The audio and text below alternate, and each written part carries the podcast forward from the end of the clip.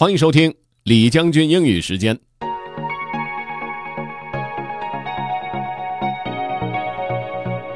各位好，前段时间有一个消息让我听了觉得挺惊讶的，就是墨西哥的前总统啊，他去参加 G20 峰会。参加 G20 峰会的时候，他还是墨西哥总统，但是从 G20 峰会回来，踏上飞机的那一刻起，他就已经不是墨西哥总统了。发生这样的变化，在其他国家以往的历史当中，应该不是没有啊，但肯定是非常少见的。那么新上任的这位墨西哥总统是何许人也呢？我们今天呢就来了解一下他上任之后做的事情。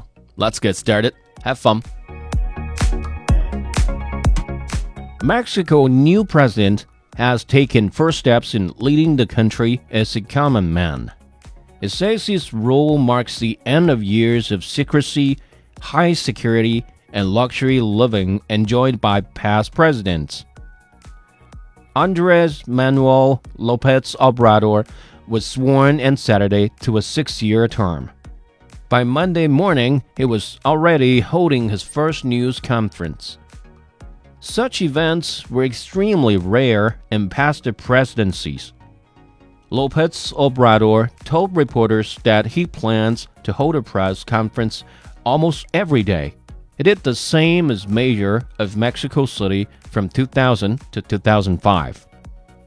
There have already been other signs of changes too. Mexico's presidential airplane, for example, has been sent to California to be prepared for sale. Mexico paid $368 million for the plane in 2012, just before Enrique Pena Nieto took office as president.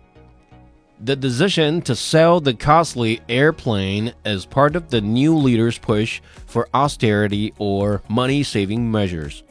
Lopez Obrador plans to continue flying on commercial planes and coach the lowest priced area of seats. He arrived at Mexico City's National Palace Sunday in the same small white car he used before becoming president. He has refused the military bodyguards used by past presidents. Instead, it travels with a small team of assistants who also provide security. I feel safe, protected, and supported by the Mexican people, Lopez Obrador said. The Associated Press reported this story. Ashley Thompson adapted it for Learning English. Katie Weaver was the editor.